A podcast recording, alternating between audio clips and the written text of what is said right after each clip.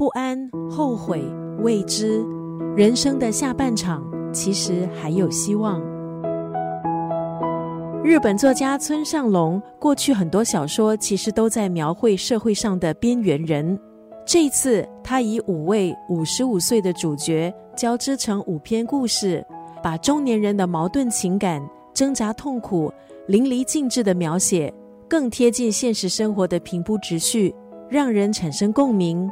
这次他也跳脱过去探讨社会崩坏的主题，保留更多细腻、观察入微的情感。字里行间充分表现出五位主角内心的渴望，希望在五十五岁人生的下半场，可以创造出耐人寻味的新境界。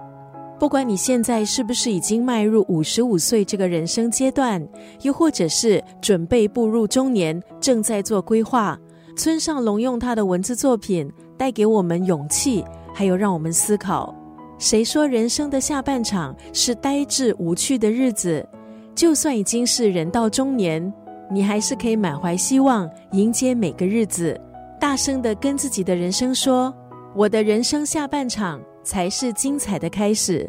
今天在九六三作家语录就要分享这本书《五十五岁开始的 Hello Life》当中的这一段文字：